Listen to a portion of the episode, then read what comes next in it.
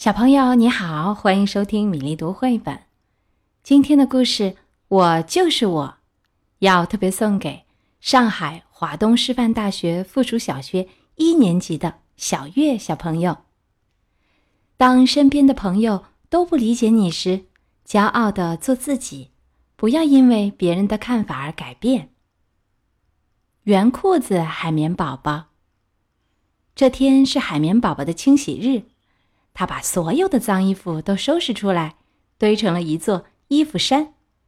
我喜欢清洗日，海绵宝宝对他的宠物小窝说：“每样东西都会变得干干净净。”海绵宝宝说的每样东西，当然也包括小窝背上的壳。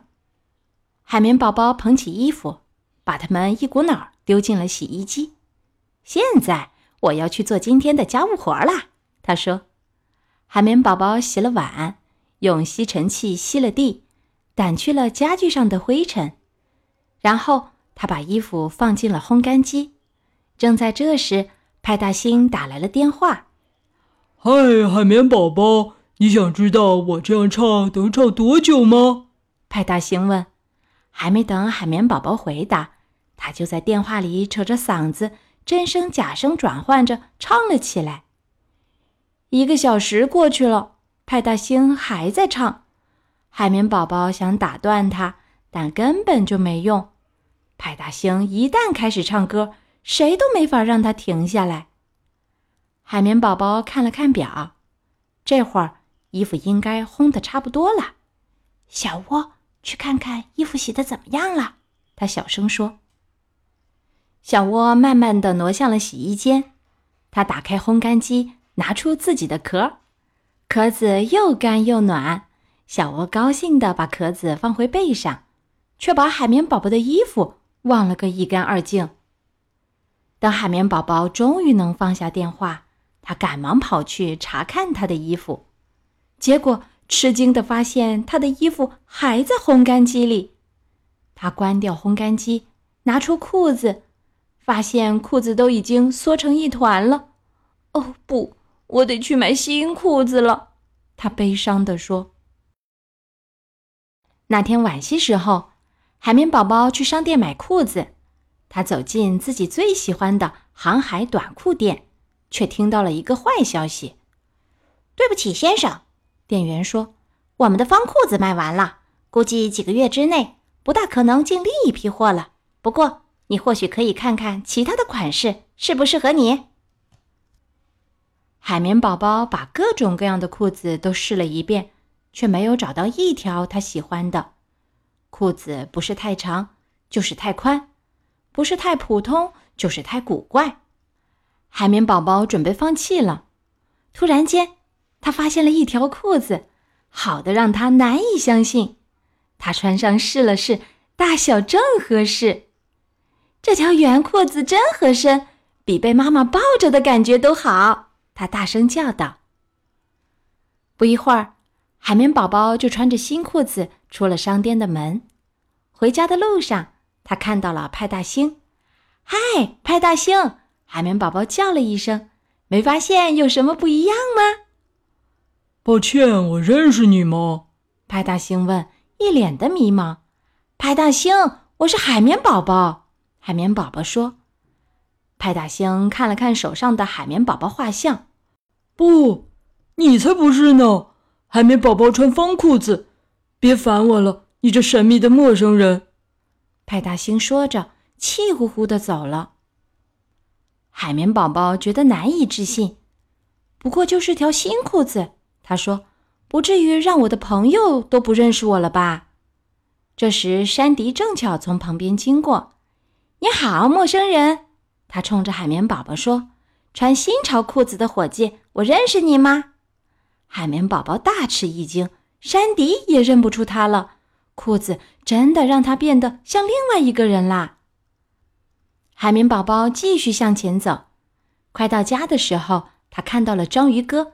章鱼哥会认出我的，他心想：“嘿，章鱼哥！”海绵宝宝轻快地喊了一声：“我认识你吗？”章鱼哥有些恼火地问：“他假装认不出海绵宝宝，这样就不用跟他聊天了。”可是海绵宝宝却以为章鱼哥是真的认不出他。海绵宝宝走着走着，难过了起来。我再也不是方裤子海绵宝宝了，他心中暗想。一切都得从头开始了。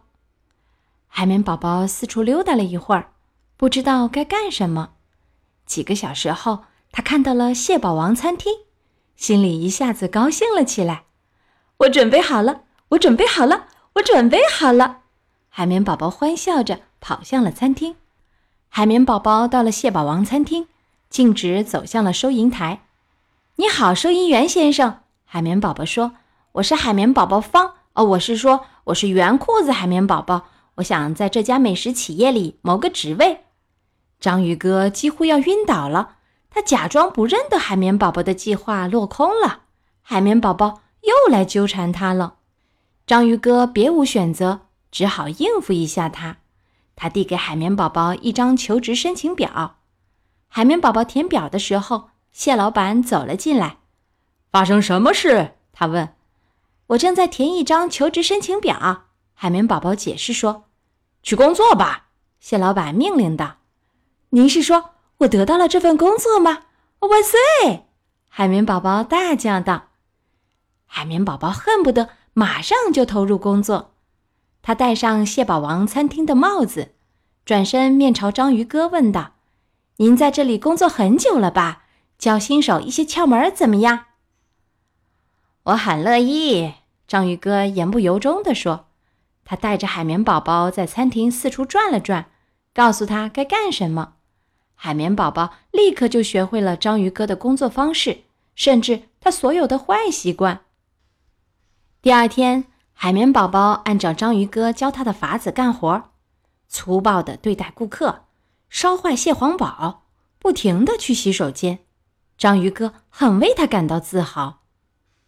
蟹老板走进餐厅，他吃惊地发现排了一长溜怒气冲冲的顾客，而海绵宝宝和章鱼哥两个竟然在收款台睡大觉。你们两个在干什么？蟹老板怒喝一声：“我已经习惯了章鱼哥上班睡大觉，可是对你期望甚高，方裤子先生。”我不是方裤子海绵宝宝，蟹老板。海绵宝宝说：“你在说什么？”